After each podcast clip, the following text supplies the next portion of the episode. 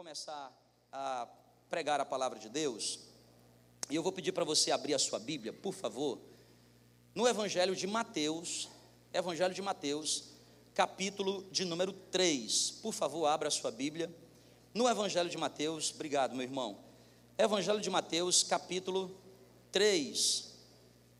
Nós queremos hoje aqui, no domingo, começar uma série nova de mensagens, tá certo? Ah, essa série de mensagens que nós teremos aos domingos de julho, são cinco domingos em julho, se chama Lugar Secreto. E ela tem base, né, nós estamos alicerçados em cima do Evangelho de Mateus. Então, abra aí, Evangelho de Mateus. Evangelho de Mateus. Capítulo, não é isso mesmo, faz parte. Isso aí, esse é demônio. É? De vez em quando o meu endemoniza também. Se quer desligar, ele não. Negócio. Evangelho de Mateus, capítulo 6, a partir do versículo de número 5. Evangelho de Mateus, capítulo 6, a partir do verso 5. Quem achou aí diz amém. Tá fácil, né? Todo mundo achou. E quando orarem, Jesus está nos ensinando, e quando orarem, não sejam como os hipócritas, que gostam de orar em pé nas sinagogas e nos cantos das praças. É, Jonas, eu acho que tem um pouco de reverb no meu microfone, talvez um pouquinho de eco, se você puder tirar, por favor. É, eu te agradeço. Verso 5: E quando vocês orarem, não sejam como os hipócritas, que gostam de orar em pé nas sinagogas e nos cantos das praças, para serem vistos pelos outros. Em verdade lhes digo que eles já receberam a sua recompensa. Verso 6. Mas ao orar, entre você no seu quarto e feche a porta. Vou repetir: entre você no seu quarto e feche a porta. E ore ao seu pai que está em secreto. E o seu pai, que te vê em secreto, lhe dará a recompensa. E orando, não usem de vãs repetições, como fazem os gentios porque eles pensam que por muito falar serão ouvidos. Não sejam assim. Portanto, eles não sejam, portanto, como eles, porque o Pai de vocês sabe o que vocês precisam, antes mesmo de lhes pedirem. Verso 9. Portanto, orem assim. Aí muitos aqui conhecem essa oração. Pai nosso que estás no céu, santificado seja teu nome. Venha o teu reino, seja feita a tua vontade, assim na terra como no céu. O pão nosso de cada dia nos dá hoje. Perdoa-nos as nossas dívidas, assim como nós perdoamos também os nossos devedores. E não nos deixeis, e não nos deixes cair em tentação, mas livra-nos do mal pois teu é o reino, o poder e a glória para sempre. Para sempre. Senhor, nós estamos agora nesse momento do culto, diante das tuas sagradas escrituras, 40 pessoas diferentes, um milênio e meio de intervalo entre o mais antigo e o mais novo livro. Todos os livros falando a respeito da mesma coisa, nós reconhecemos a autoridade da Bíblia como sendo a tua palavra revelada. Ela é a tua palavra e contém a tua palavra. Por isso, num culto como esse, depois de adorar, de nos organizar, de cantar louvores, de ofertar, de exercermos as nossas funções pastorais, nós temos o hábito de parar tudo para, diante da tua palavra, ouvir o que tu queres falar conosco. Nem só de pão viverá o homem, mas de toda palavra que procede da boca do Senhor. Louvamos o teu santo nome porque também vivemos na era da graça, em que temos a companhia do Espírito Santo de Deus. Sem Ele, a Bíblia seria só mais um livro. Sem Ele, a Bíblia nos seria somente conhecimento. Com Ele, a Bíblia se torna viva. Conseguimos enxergar entre as linhas os princípios, a palavra revelada, que só o Espírito Santo de Deus pode trazer para nós. Que cessem agora todas as vozes, que cesse a voz do nosso eu, que cesse a voz do inimigo, leva cativo os nossos pensamentos contigo aos céus. Queremos passar 30 minutos diante da tua palavra, experimentando os ensinos que vêm do Senhor.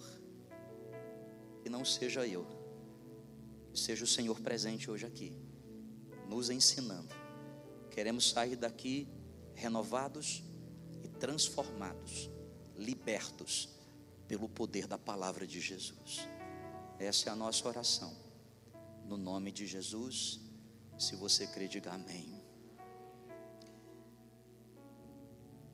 Lugar secreto é o tema desse mês de julho. Passaremos aqui cinco domingos estudando Mateus capítulo 6, do verso 1 até o verso 13. Aprendendo com Jesus o maior compêndio de ensinamento de Jesus nós encontramos no Evangelho de Mateus, nos capítulos 5, 6 e 7. A gente chama dos ensinos né, do Sermão do Monte.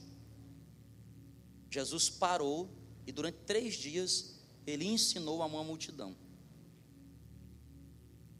O capítulo 6 é o capítulo, é o capítulo onde Jesus nos ensina sobre as disciplinas espirituais. Se nós queremos crescer em Cristo Jesus, nós precisamos aprender a sermos disciplinados. Como alguém que quer entrar em forma, você não consegue entrar em forma se você não for disciplinado. Todo dia, mesmo horário. Não existe nenhum tipo de crescimento sem disciplina. Se você quer crescer financeiramente, não basta Jesus abençoar as tuas receitas, você precisa ser disciplinado para gerenciar as tuas despesas. Se você quer ser abençoado no casamento, você precisa de disciplina, porque não basta você amar, você precisa aprender a praticar coisas que hum, sozinho você não conseguiria, para que o casamento possa crescer. Assim também acontece na vida do crente. Romanos 8, 28 diz que Deus permite que todas as coisas aconteçam entre nós, e Ele usa de todas as coisas, embora algumas delas ele não, ele não queria que tivesse acontecido com a gente, mas Ele usa para o nosso bem, uma vez que nós o amamos. E o objetivo de Deus de usar todas as coisas para nos abençoar é o que diz no verso 29 de Romanos 8. O 28 sabemos que todas as coisas cooperam para o bem daqueles que amam a Deus. O 29 diz: Porque os que de antemão conheceu, também os separou para serem conforme a imagem do seu filho. O projeto de Deus é fazer com que cada ser humano possa ser parecido com Jesus. Chegue à estatura de Cristo, não a estatura física, não ao estereotipo, mas o caráter de Cristo. Por isso, Paulo nos ensina em Efésios capítulo 4 que ele concedeu os dons no meio da igreja para que a gente não seja mais criança, nem menino. Porque quando a gente é menino, a gente gosta das coisas de menino, mas a gente precisa crescer. Porque menino é bom porque não tem responsabilidade, mas também não tem direitos. Mas quando você cresce, você passa a ter responsabilidades e, obviamente, você pode ter direitos a coisas de homem até que cheguemos à unidade da fé. Nesse sermão da montanha, no capítulo 6, Jesus nos ensina sobre algumas práticas de crescimento espiritual. Vou dizer um negócio para você aqui, ó. Existem quatro coisas que todo crente precisa fazer para crescer. Primeira coisa, ele precisa vir à igreja, ele precisa ter uma igreja. A gente subestima o poder da igreja, mas você não tem ideia do que acontece no seio da igreja. Quando você tem a disciplina de viver no seio da igreja. Porque na igreja que você se identifica, na igreja que você pratica os seus dons, é na igreja que o seu caráter é aferido. Existe uma outra disciplina que é a leitura da palavra. Você não pode abrir mão da palavra. Porque sem a palavra você não tem os absolutos, as verdades para você comparar com a vida. Ainda mais no tempo da pós-modernidade. Na pós-modernidade não existe mais nada absoluto, tudo é relativo. Você precisa aprender a prática do jejum. É uma disciplina espiritual difícil de fazê-la, mas que tem princípios riquíssimos. Alguém que aprende a fazer jejum é igual a uma pessoa que se conecta numa rede Wi-Fi de banda larga para fazer download, sabe? Você pode baixar um vídeo no, no seu celular 3G e em Roraima você fica três meses e não baixa. E às vezes nem na banda larga, né?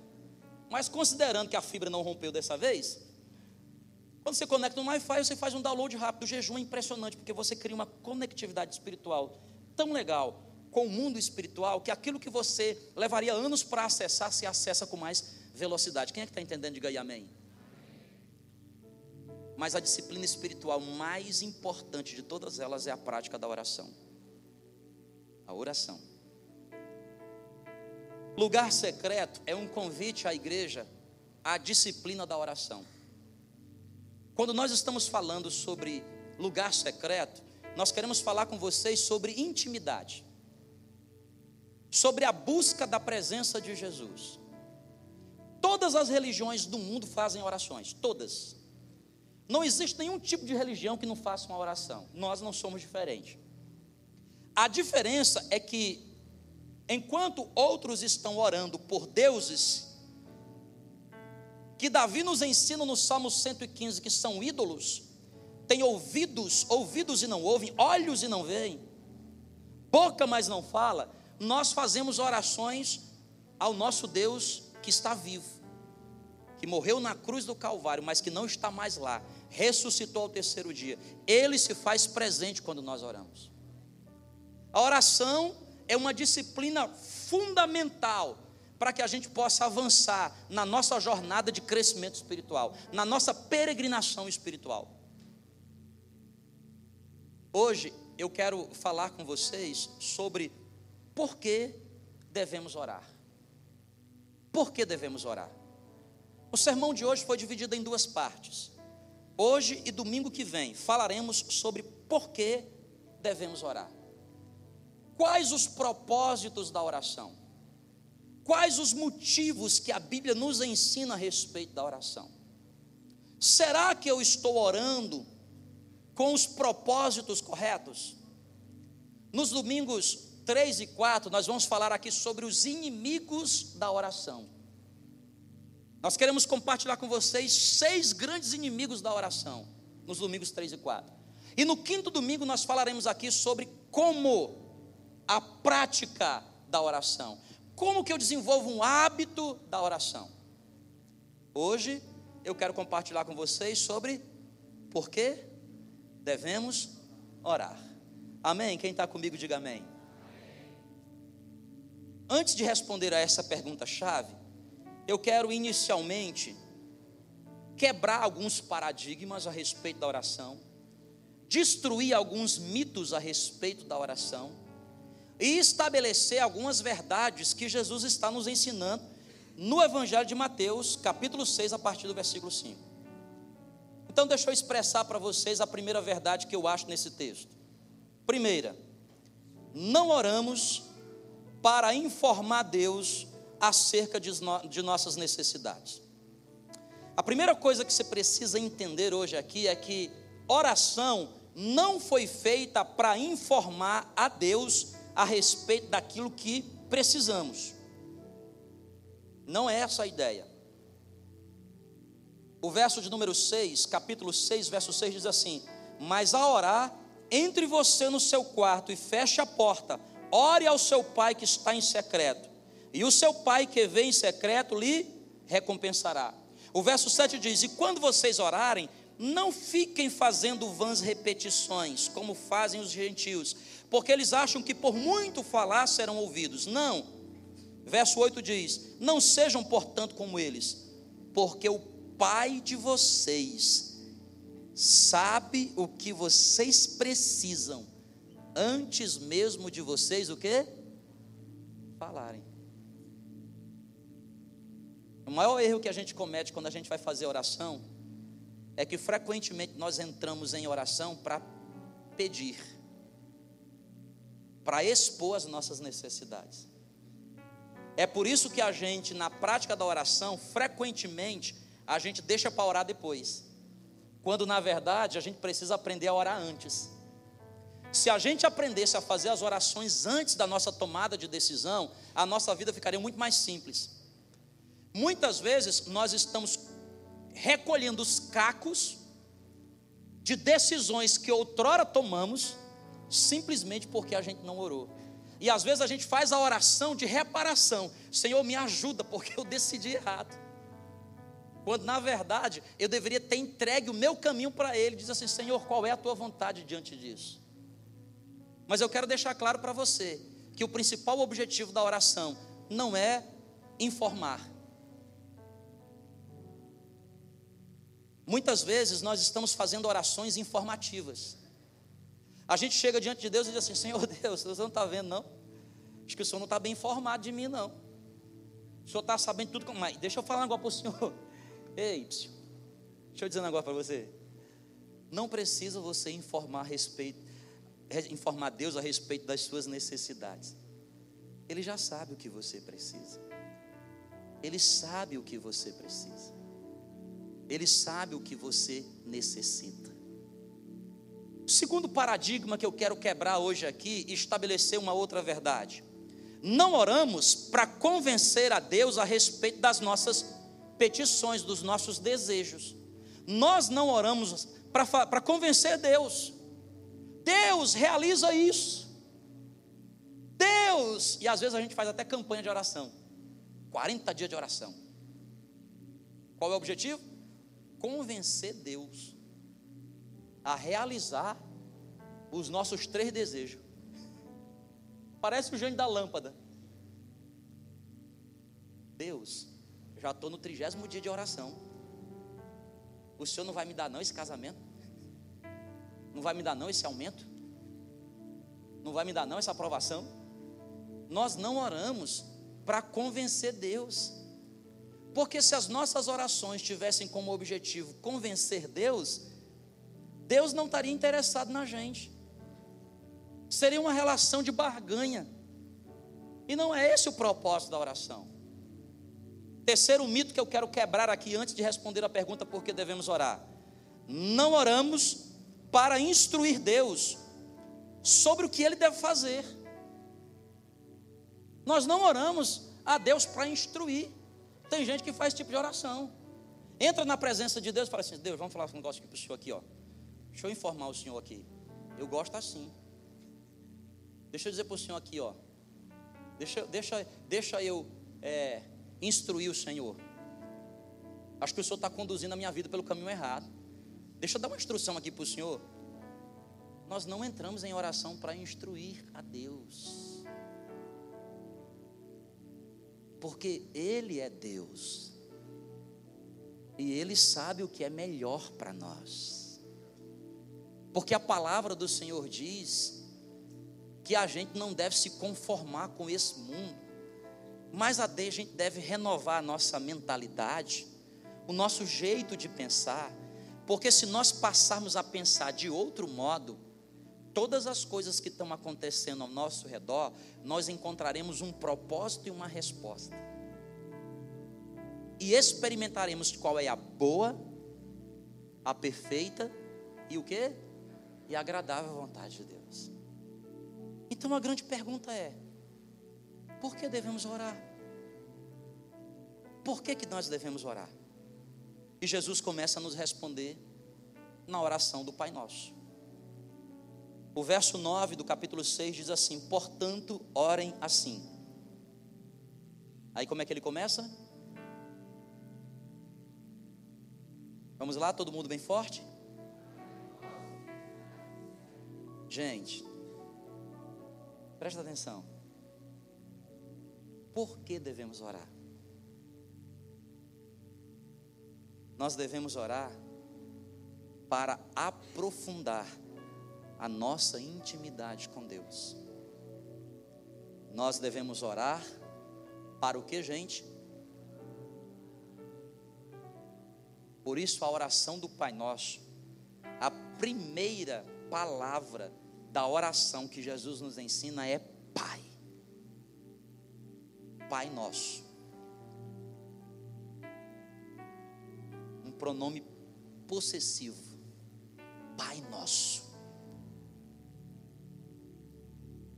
Pai, um nome de intimidade. Por isso nós estamos falando aqui nessa série sobre lugar secreto. Por que, que a gente está falando de lugar secreto, gente? Porque a oração, ela antes de qualquer coisa, ela está falando da minha relação de intimidade com Deus. O verdadeiro sentido da oração, o verdadeiro propósito da adoração, é aprofundar o meu relacionamento com Deus. Porque a oração em si só, a oração sozinha, toda oração em si própria é vazia. Porque o segredo não está na oração que você faz. O segredo está na presença daquele que você encontra e que responderá às suas orações. Por isso nós preparamos aqui na igreja esse pequeno cenário para de alguma forma didática tentar te instruir sobre o que representa esse lugar secreto. É um lugarzinho que você tem na sua casa. Talvez você não possa ter uma poltrona, mas você pode colocar em algum lugar da sua casa uma almofada. Nesse lugar, você coloca lá uma Bíblia. Nesse lugar secreto, você coloca um, um caderninho. Porque quando você encontrar com papai, papai vai falar com você. E é importante que você anote, escreva. Uma poltrona, um caderno, uma caneta,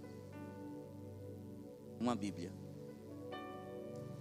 Por isso Jesus diz: não façam como os pagãos. Quem são os pagãos? pagãos? Aqueles que não acreditam na existência de um Deus. E que fazem as suas orações por vãs repetições. Nem sejam como os hipócritas, que fazem as suas orações para que os outros possam ouvir. Aí Jesus diz: Entra você no seu quarto, feche a porta Entro no quarto e o quê? E o que, igreja? Fecha a porta. E só você e Deus. Ali. Você vai experimentar a presença do Deus vivo. Aí Jesus diz: Pai nosso, que estás no céu.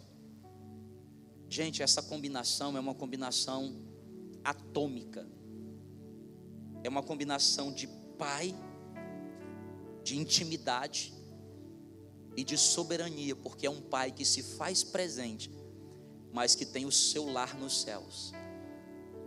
O soberano criador do universo, o soberano que está acima de tudo e de todos, quer se encontrar com os seus filhos no lugar secreto, no ambiente da intimidade, no espaço da adoração. Quem é que está entendendo, diga amém.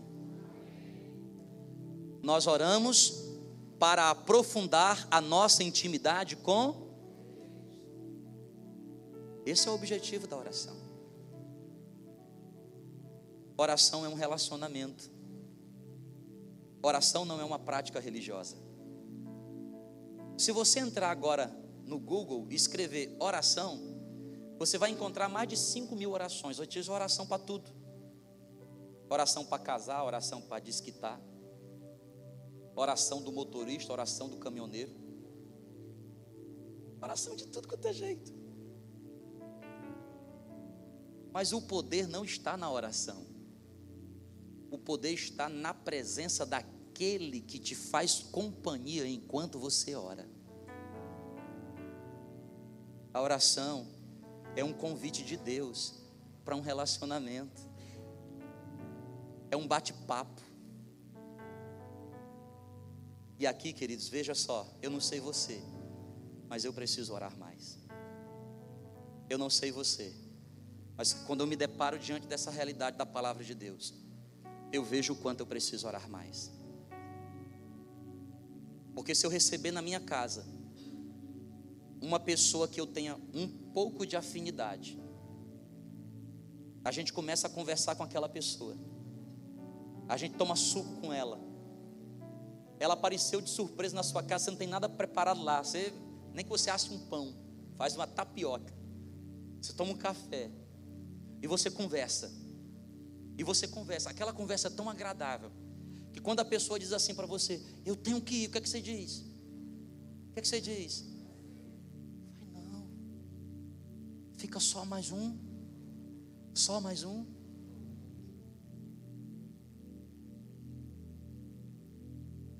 Quantas vezes o nosso Deus, o nosso Pai, está nos esperando lá no lugar secreto o lugar da intimidade. Oração não, não diz respeito a tempo. Não é você não é você ir por lugar secreto aqui, ó. E você aqui no lugar secreto, você vai dizer assim, ó. Deus, vou orar aqui hoje dez minutos. Você dogmatizou de novo. Você trouxe religiosidade de novo. Porque não é tempo. Oração é relacionamento. E nós oramos para que nós possamos aprofundar a nossa intimidade com o nosso Pai.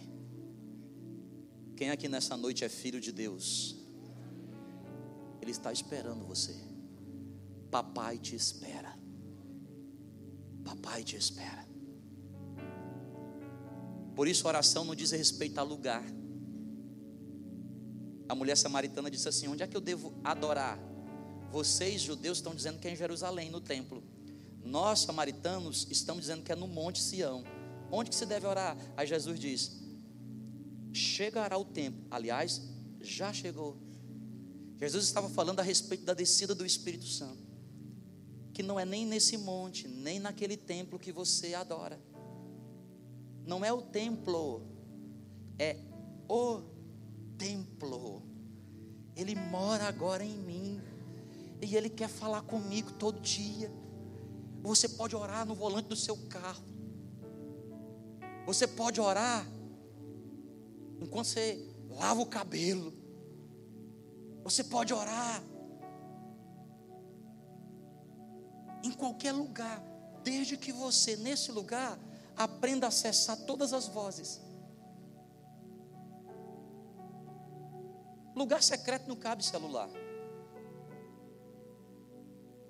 Por que, que não cabe celular? Você já viu quando uma pessoa está usando o celular? Já prestou atenção? Ela está usando aqui o celular e chegou outro para falar com ela aqui. Ela, sim, pois não. Ela dá atenção? Não cabe. Porque Deus quer chamar a sua atenção. E por que, pastor, que Deus quer chamar a minha atenção? Porque tem tesouros escondidos que Ele quer nos revelar. porque Ele sabe os planos que tem a respeito de nós. Ele quer revelar para a gente a Sua vontade. É uma combinação de amor e poder, de proximidade e soberania. Jeremias capítulo 29 diz assim: E vocês clamarão a mim, virão orar a mim, e eu os ouvirei. Vocês me procurarão, me acharão, quando me procurarem de todo, de todo o coração. O poder não está na oração em si, o poder está naquele que responde à nossa oração. Por que devemos orar? Dois. A oração do Pai Nosso diz: Pai Nosso que estás no céu. Que mais? Santificado seja o vosso nome, santificado seja o teu nome. Nós devemos orar. Dois, para que o caráter de Cristo seja gerado em nós.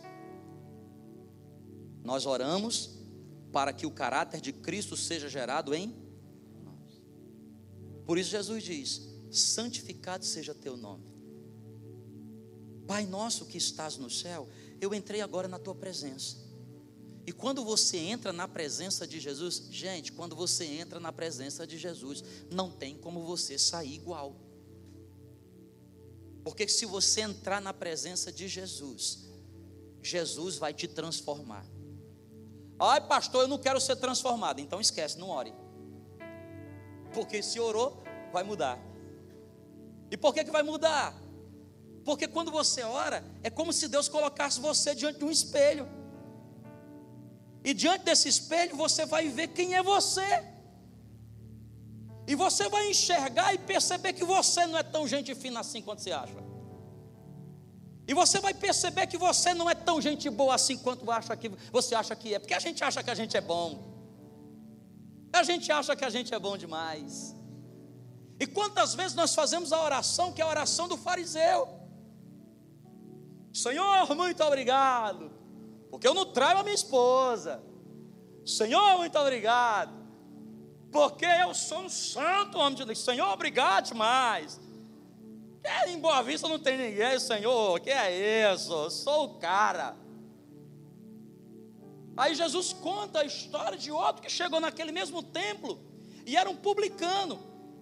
E ele não tinha coragem nem de levantar a cabeça. Diz a Bíblia que ele olhava para o chão e chorava e dizia: Senhor, tem misericórdia de mim, porque eu sou um pecador.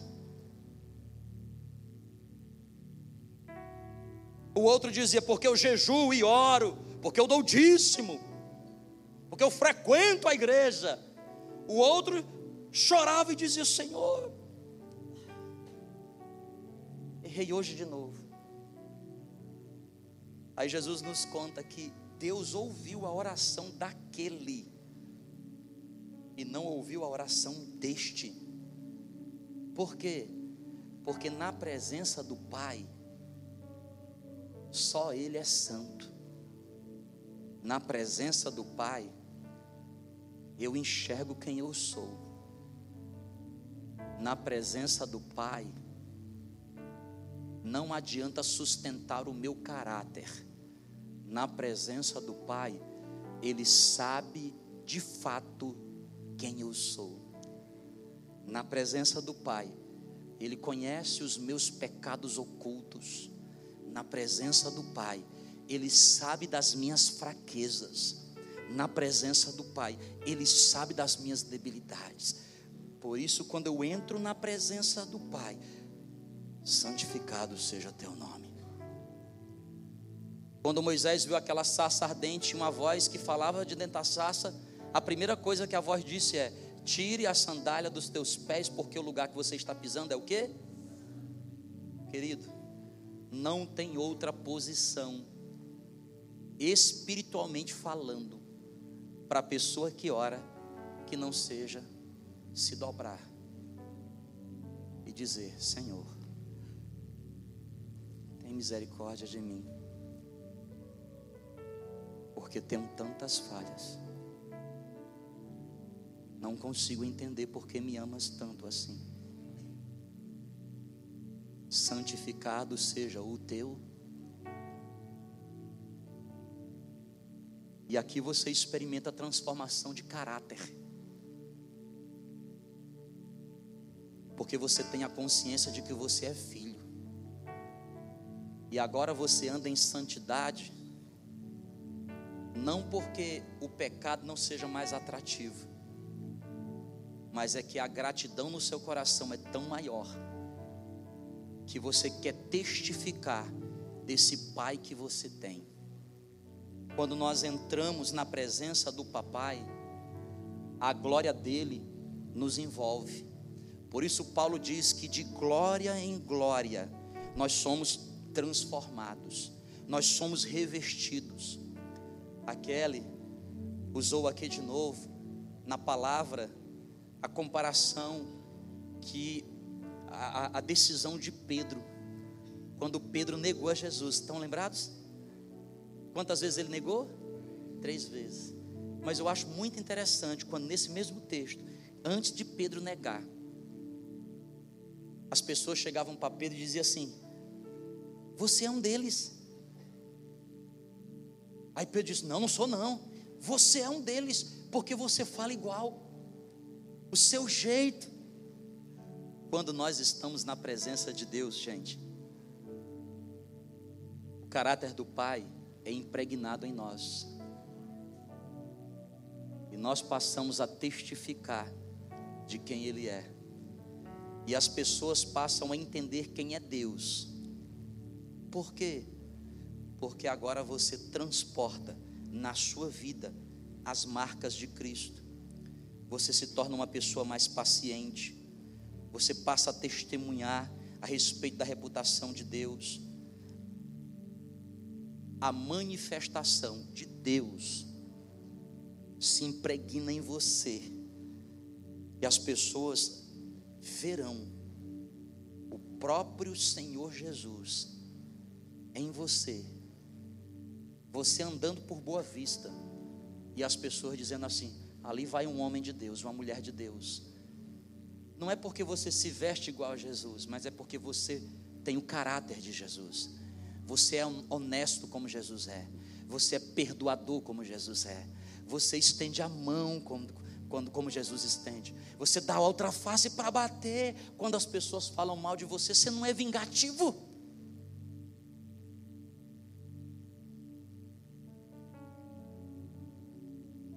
Mas às vezes, como é a oração que a gente está fazendo? Às vezes a gente está fazendo a oração do sabor de mel, né? A minha vitória hoje tem sabor de mel. Com mar de vingança, né? Foi humilhado. Água. Eu acho que Jesus não cantaria essa música, não. Porque se nós devemos ser parecidos com Jesus, a nossa atitude tem que ser aquela que Jesus teve na cruz. Enquanto as pessoas caluniavam, maldiziam, ele orava ao Pai e dizia assim: Senhor, perdoa-lhes, porque não sabem o que propósito da oração para que o caráter de Cristo seja gerado em cada um de nós. E três, e aí eu finalizo. Por que devemos orar? Nós devemos orar para que a vontade de Deus seja feita através de nós. E eu coloquei essa expressão através de nós com muita intencionalidade. Porque não é só a vontade de Deus em nós, é a vontade de Deus através de. Pai nosso que estás no céu, santificado seja teu nome venha a nós o teu reino e seja feita o que? A tua vontade. Assim na terra como no céu. Quando nós oramos, nós nos disponibilizamos como instrumentos de Deus para que Deus manifeste o seu reino através de nós. Ou seja, onde eu estou, o reino de Deus se manifesta porque eu estou em oração. Quando eu oro, o reino de Deus se manifesta através da minha vida. O amor de Deus é espalhado, a paz reina. Você já teve esse privilégio de chegar a um determinado lugar? você desfrutar da presença de alguém, a pessoa diz assim para você: Cara, fica mais um pouquinho porque você carrega uma energia. Energia boa. Fica mais um pouquinho. Porque depois que você chegou, uma paz. Sabe por que, que a paz reinou? Porque onde você chega, o mal não pode subsistir. Porque onde você coloca a planta do seu pé, a palma da sua mão, as trevas dissipam. Porque você é sal da terra, mas também você é luz do mundo. E a, e a física nos ensina que quando a luz chega, as trevas dissipam. Você não tem que ter medo de nada, porque você anda com Jesus. E onde você chega, a luz de Cristo brilha. E não há espaço mais para as trevas. E a vontade de Deus é manifestada através de você. E a vontade de Deus, por isso que você, quando ora, você sai de lá com um senso de justiça, mas uma justiça que vem de Deus. Você se inconforma com as coisas que estão ao seu redor, porque você sabe agora qual é a cultura do reino de Deus. E você ora para que essa cultura seja transbordante na vida das pessoas. Eu oro e agora eu me, eu, eu me torno parte da resposta de Deus para a sociedade. A oração não é aquela que a gente diz assim: Senhor, cuida dos órfãos. Deus, levanta alguém para cuidar das viúvas. Senhor, levanta alguém para cuidar dos pobres. Não, não, não. Quando eu oro de verdade, eu saio de lá e digo assim: Senhor, eu vou cuidar, eu serei a ponte, eu serei o instrumento da bênção. Não é oração que eu faço e digo assim: Senhor, me abençoa. Não. É a oração que eu faço, eu digo assim, Senhor, agora eu estou saindo daqui, porque eu já tenho uma bênção, eu já sou abençoado, eu já sou, e eu vou levar essa cultura do reino de Deus por onde quer que eu passe. Quantas vezes a gente ora e a gente, a gente ora, Senhor, a nossa cidade, Senhor, a nossa cidade, como se fosse um mecanismo de transferência. Não, se nós somos uma igreja que ora, nós fazemos a transformação da cidade. Nós mudamos a cultura da cidade, daquilo que está errado para a cultura do reino de Deus, porque eu passo a me tornar parte da resposta de Deus. Da resposta de Deus. Oramos porque não nos conformamos com situações que, que não refletem a vontade de Deus. Onde não está presente a vontade de Deus? E a gente quer fazer parte dessa transformação. Quem está entendendo aí, diga glória a Deus. Mas o princípio de tudo isso começa com a presença dEle. Esse é o principal objetivo da oração. Oramos para que a presença de Jesus se manifeste em nós e através de nós. Por isso, essa série de mensagens tem o objetivo de despertar-nos para um tempo mais de mais qualidade em oração. É mais do que subir ao monte como a gente sempre faz. É mais do que acordar na madrugada e vir à igreja. Todos esses momentos são preciosos. Mas mais importante que tudo isso a verdadeira oração acontece quando você decide fechar a porta do seu quarto e abrir a janela do seu coração. Fecha a porta, porque fica só você e Deus. Abre o coração e você tem prazer na presença. Eu não sei quantos de vocês já tiveram o privilégio de experimentar isso. Mas quando a presença de Deus se manifesta, Gente, tudo passa a ter sentido. Quando você vai para um ambiente de oração correto, às vezes você tá, vai até com vontade de pedir, que você necessita. E você nem percebe, você já está dizendo assim, Senhor, abençoe meu casamento, que nós estamos brigados. Abençoe minhas finanças, que essa semana eu preciso pagar muito boleto. Não tem nenhum problema você falar. Só quero deixar claro para você que Deus já sabe de tudo isso aí. Então não gaste tempo pedindo a Deus o que Ele já sabe que tem que fazer por você. Aproveite o tempo que você tem para você se relacionar com Ele. Porque se Ele lhe der dinheiro essa semana para você pagar os boletos, glória a Deus. Mas se Ele não lhe der, glória a Deus. E Deus vai perceber que você não está indo em oração para ter resultado do que as mãos dele podem lhe dar. E Deus vai perceber no seu coração que você não está indo para o ambiente da oração porque você quer a bênção, porque você quer o milagre, porque você quer a resposta. Não. Deus começará a perceber que você está indo para esse lugar para ter relacionamento com Ele. E quando você passa a ter relacionamento com Deus, ah, querido, quando alguém passa a ter intimidade com Deus, acontece o que diz o Salmo 91 aquele que habita no esconderijo do a sombra do onipotente o quê? E vai dizer do Senhor: mil cairão do meu lado, dez mil à minha direita, e eu não serei o quê? Por quê? Porque eu estou na companhia do maior ser do universo, o Criador de todas as coisas nós queremos convidar você para essa jornada de intimidade durante essas semanas.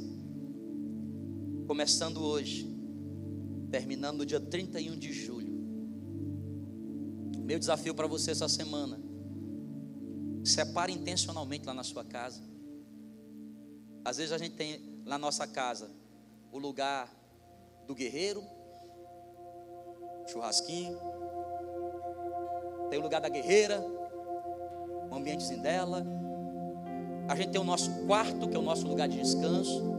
A gente tem na nossa casa o lugar da comida, das refeições. Mas a gente se esquece de ter lá na nossa casa. Não precisa ser grande, não. Não precisa ser um quarto, não. Não precisa ser muito, não. É só um cantinho. Um cantinho. Toda vez que você passar por esse cantinho, você se lembrar que lá naquele lugar, o Deus Todo-Poderoso, Criador dos céus e da terra, que é seu Pai, quer ter um particular com você, falar o seu ouvido. É o que essa canção que nós queremos cantar agora vai nos dizer. Vamos ficar de pé juntos?